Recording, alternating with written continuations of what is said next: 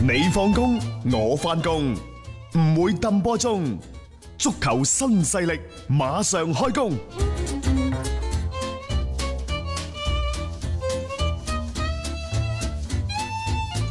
誒補充下，啱啱我哋講到西布朗個中衞米高堅尼啊，大雄提醒我，啊，即係佢咪曼聯出身嘅咯，啊呢啲咪好波咯嚇、你要唔要啊？你買唔買翻去？買翻去好似又唔係好夠 班，但係當初你將佢放咗出去，你係有啲後悔。係即係呢啲人啊，嗯比比皆是。有好多啦。但係即係譬如當初嘅馬切尼嗰啲，咪即係你嗯你曼聯啲太子嘅又 係，但有啲人該放就放啦。係咯，即係你把握好個度咯，仲有可以係買人翻嚟嘅，嗯朗尼都唔係你曼聯紅褲仔咧，但係佢係咪一曼代聯嘅傳承係啊。咪旗幟性嘅人物冇錯先？冇錯你要費典南嗰啲都係啦嚇。係啊，即係唔一定話下下紅褲仔，紅你褲仔可以當然好啊可以年咁。稍微年紀比較細嘅時候攞翻嚟，係啊冇問題嘅，係係咪？ ，OK，諗白嗰啲啊，係咪紅褲仔啊？誒咪咯，都係人哋嘅人啊哋嘅青訓產品啫嘛。冇錯啊啊！嗯好啦，咁啊誒呢一個英格蘭足總杯就暫時同大家傾到呢度先。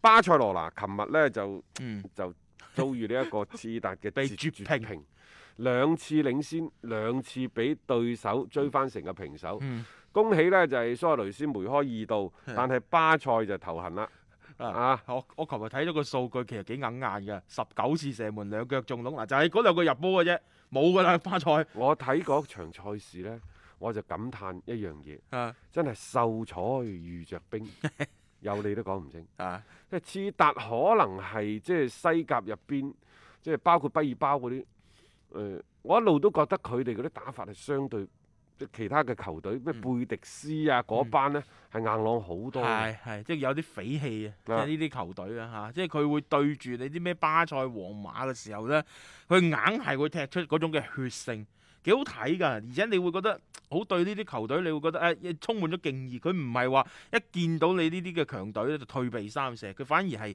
我迎難而上。啊再加上其次，但係佢自己本身都需要分數啊嚇，所以你攞咗呢一分，佢哋都幾幾重要㗎，因為對巴塞能夠攞到一分啊嚇。誒、你琴日巴塞咧佢就多得次但唔少啦， 因為而家同皇馬嗰邊嘅一個較勁啦，你就先就叫失落咗一着巴先，塞呢，就其實佢係防守差，係防守差喺邊度呢？我終於知道，即係點解炒華為迪。嗯誒、你可以話華為迪係退替罪羊。嗯之所以炒佢，第一係因為佢嘅作客嘅成績差。係第二，進攻過於依賴美斯，太過僵化，嗯係咪？嗯第三呢，就係啱啱我哋講到嘅，你防守真係太防曳守防守太曳，其實你話關佢嘅事咩？迪斯特根幾好波上遮下擋，如果琴日唔係佢俾人打花咗㗎啦，佢 Pep 又 Pep 輸咗波啦，係啊，嗯好啦，但係差喺邊度呢？其實差喺中場。嗯講到底就係、你將太多嘅資源放咗喺美斯嗰度，你係事必呢，你即係喺個人選嘅搭配啊，包括一啲隱瞞嘅策略嗰度，嗯你都會去諗㗎。有傾斜㗎啦，你有傾斜嘅，嗯所以中場中路嘅防守喺中衞之前嗰個籬笆，即係你今年好似係整咗法蘭基迪莊表現係唔錯，但係一個法蘭基迪莊係遠遠唔夠嘅。誒仲要亦雙就係話話，美斯喺巴塞嘅殿堂級嘅表現，佢而家即係以前係靠個人能力，但係各位而家我唔係講美斯，我唔係美斯黑粉，嗯但係美斯而家年紀大㗎啦，佢身邊需要更加多個隊友喺度傍住佢。係以前衝三次就唞一次，嗯衝五次唞一次，而家可能衝一次就要唞一次㗎啦。啊係一下一下啊啱唔嚟㗎啱啦 啊？你配咗更加多個進攻屬性嘅球員，企喺美斯身前旁邊，嗯咁樣你先先至可以喺幫助球王喺困難嘅時期挺身而出，呢、個冇錯㗎。嗯嚇、當初嘅華為迪係咁樣，嗯而家嘅蔡迪恩又係咁都樣。係咁樣樣，但係除咗呢一個中前場，你攞咗更加多嘅資源去進攻之後，你防守怎麼辦呢？冇錯嗱，琴日對住今日早上對住輝爾包嘅問題就係咁樣啊。琴晚啊，係啦，即係你就可係以嗯呢個啦。即係你可以見到其實一大片嘅開闊地咁，俾人喺度左衝右突，誒包括你啲犯規之類嗰啲，俾人造就咗啲死球，咁啊因為你我咪危險咯呢。場波我上半場冇睇，我睇嗯下半場。嗯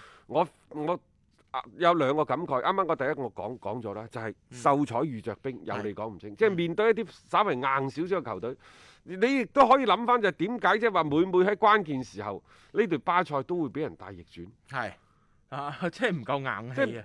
各位巴塞球迷啊，千祈唔好俾到呢一種被大逆大逆轉啊成為巴塞嘅魔咒啊！嗯點解會出現呢啲情況？就係、我想講第二點，巴塞而家攻守極其極其之唔平衡。嗯我甚至乎我唔係話將呢一個責任歸咎喺美斯身上。第一，美斯作為當世球王，不出世球王，佢係獨得無獨一無二嘅，嗯係咪、但係佢嘅人工又或者係佢喺巴塞嘅地位，喺更衣室嘅太過超然嘅地位，會唔會係造成咗某種方面嘅失衡？嗯此其一。其二喺球場上，因為美斯嘅存在，點解巴塞琴日會出現咁嘅對畢爾包？啊，會咁知嘅達啊係嗯知達咁嘅情況，就係因為佢嘅出現，佢攞佔據咗谷呢一個球隊更加多嘅進攻資源，從而造成咗攻守嘅失衡。嗯即係你係進攻進攻再再進攻，一係你係將對手窒死，嗯以攻代守，你窒死佢咩問題都冇。但係如果碰到一啲雙持球啊，又或者碰到類似刺達呢啲咁嘅呢，係啊，你攻守唔平衡嘅嗰個弊端就會突顯咗出就嚟凸啦顯，咗出嚟。係啦，仲有我唔知佢點解要換主教練。嗯換主教練呢，即係華為迪，你話好唔好？你話客場成績差，你話個成績唔好都好。你而家睇過啊？嗯華為迪點都好過蔡迪恩吧？ 華為迪就算點衰，嗱，華為迪嘅落課唔係佢自身嘅能力問題，係、嗯巴塞管理層甩鍋係，即係犧牲品嚟嘅，犧牲品嚟犧嘅。牲品，但係美斯已經先後兩次講過啦，嗯喂，阿蔡迪恩先生，阿教練，你咁樣踢啊，係攞唔到歐冠 㗎。即係其實美斯對蔡迪恩嘅呢一種為傳而傳、為控而控啲波，佢都覺得係唔掂當。所以我咪話咯，全場比賽你嘅嗰個射門次數，你嘅控球百分比佔優又如何啫？你真正到肉嘅，其實就真係得嗰一兩次啊！你效率高啊，你就係嗰兩次你入到兩隻係啊波，但係翻轉頭你防守頂唔住因啊為嘛，今年呢，巴塞佢哋同呢一個皇家馬德里喺西甲聯賽鬥到叮當馬頭啊，同分㗎。但係呢，佢哋巴西甲係先計對賽成對績賽嘅成績，嗯然之後再計正勝球啊嘛。但係對賽成績呢，佢係落後俾皇家馬德里嘅，係啊，亦就係大家同分，皇馬冠軍，佢亞軍。冇錯，好啦，咁仲有一點就係、再落翻到嚟，你而家打多場，嗯，你只係贏一分，亦係就喺呢一個競爭當中，你已經開始落下風㗎咯。被動啊，你再睇接住落嚟，嗯話死啦！六場嘅賽事，佢要打咩啊？馬體會、嗯維拉利 爾、啊華拉道列、奧沙辛拿、阿拉維斯，嗯，仲有對愛愛斯斯賓賓奴奴係嗯啊！其即係其實點解係好難打呢？因為馬體會就出咗名惡啃 㗎啦，係其他嗰啲咩呃愛斯賓奴嗰啲同你死過嗰啲啊，嗰啲係打比戰嚟㗎全嘛部補組啊，保仲組球要。隊啊，係啊，所以你即係 呢個巴塞其實幾頭痕嘅，你嚟緊嘅一個賽事，最新嘅消息話，曼聯通過誒、呃自有渠道嗯，詢問斯蒙尼，你有冇興趣嚟曼聯執教？咁啊，係啊斯，蒙尼啊， 斯蒙尼啊，啊呢個時候傳出呢個 適唔適合咧嚇？因為適合因適為合啊即適合係即係一個升級嚟㗎嘛。 嚇係！我就話曼聯最大嘅短板仲係蘇斯克查 OK， 其實啊我我內心係好愛曼聯嘅，冇咩事即係我都係以佢哋為為先。我同你講，你睇講講講講巴塞，講講下一講到 又馬又曼體會，聯我諗起曼聯。 OK 啊，咁啊睇睇啦，因為今晚咧其實皇馬會對住愛斯賓奴㗎，我一陣間翻嚟就同大家睇睇今晚嘅啲比賽啊嚇。我係張達斌，每日傍晚六點到七點，我都會喺 FM 一零七七同大家做節目傾波經。除咗電台嘅節目，嚟微信搜索公眾號張達斌都可以睇到我喺公眾號每日更新嘅內容。另外，歡迎大家關注我嘅微信號碼，敲重點，唔係微信公眾號，係個人號啊！微信號碼係一三四一六三六孖五九八一三四一六三六孖五九八。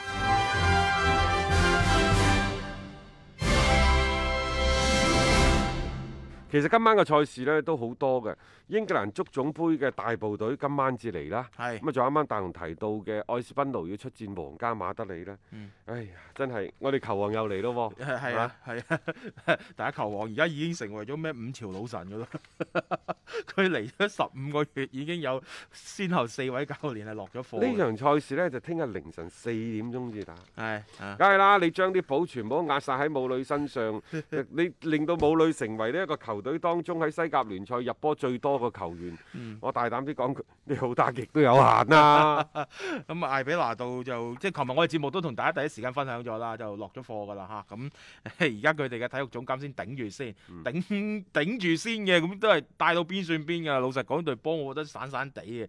你而家仲想佢哋交出一啲乜嘢嘅好嘅表現出嚟呢？似乎有啲難。你特別今晚你對住嘅呢隊皇馬呢，皇馬呢其實你話佢進攻嗰邊呢啲火力係欠缺啲都好啦，但係人哋個防守真係好。真係出色嘅，即係你以愛斯賓奴呢啲咁孱弱嘅進攻嘅表現，你點威脅到皇馬嘅嗰條後防線呢？即係呢個我覺得係一個好大嘅難度啊。或者打法誒、呃、 會唔會做一隻出嚟呢？你知㗎啦，我上一次母女喺巴塞入隻波，係哇！真係成個地球而都且差唔而多且震。母女今年佢對住啲啲咩就係西維爾我啊同你、講啊加泰 啊嗰啲，其實係講講笑還講笑，係其實佢嘅風格，嗯又或者喺面對呢啲強隊嗰陣時，愛斯賓奴所取取嘅打法呢，嗯，係適合母女嘅發冇揮錯嘅。冇錯，你話打陣地戰同大家啲保組嘅同級對手去作一個生死大戰，你母女喺氣勢上你已經輸咗啦。嗯啊，人哋嗰啲係飯碗嚟㗎嘛，疫情過後家裏冇餘糧，嗯而家再降到西月嘅話，明年就係嗰啲房貸車貸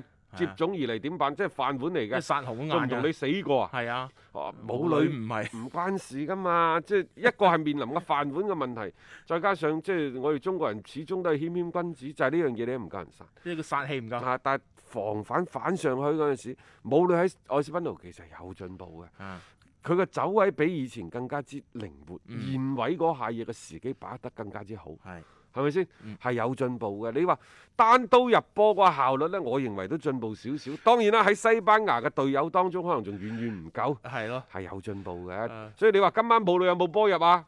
可可能係有嘅喎可能有㗎，你嗰度喂巴塞都輸咗啦，你今晚愛斯賓奴喺匿埋喺四點鐘嘅賽事。嗯。佢未必唔唔會喺呢一個旁邊吉你一小刀喎，皇馬啊，你小心 喎。大家小心啦，反正即係有時西甲嘅爭冠又未必咁快就決出呢個雌雄嘅。就好似我哋之前所講嘅，即係愛斯賓奴個保組嘅道路唔係一帆風順嘅。嗯但我想今日又補充一句，皇家馬德里同巴塞羅那嘅冠軍爭奪唔會咁快結束嘅。係咁啊，怨念留到後邊咯。嗯咁、其實呢啲愛斯賓奴啲波，老實講真係攞到分數，大家唔好覺得奇怪。佢哋係即係有動力、有戰意嘅，唔好因為上一場嘅比賽而睇低咗呢隊波先啦嚇。仲有啊，其實今晚嘅焦點重頭戲，嗯其實喺英格蘭足總杯嗰度，係因為夠夠份量啊！嗯李斯特城嗱對打車路仔士，係啊然之後呢，屈福特打修咸頓。嗯紐卡素打曼城嗯嗯啊，全部都嗯啊啊，啲啲石英。飛聯又打阿阿仙仙奴，奴係啦係啦係啦，咁你頭先你講八嘅屈點鐘福特開波屈福特嗰場係英超嚟嘅，其啊啊他嗰啲係嗰場已經知其他嗰啲係足足總杯，係即係係好多嘅戲碼，好值得大家去睇嘅。即係今晚其實我唔知點解安排啲足總杯集中晒喺今晚啊，即係超級星期天咁啊話係嘛？咁即係其中你睇到好似李斯特城同埋車仔呢一種嘅對碰咧，係呢種對碰啊，先至係最有意思嘅。係啊，要唔要個英格蘭足總 杯呢？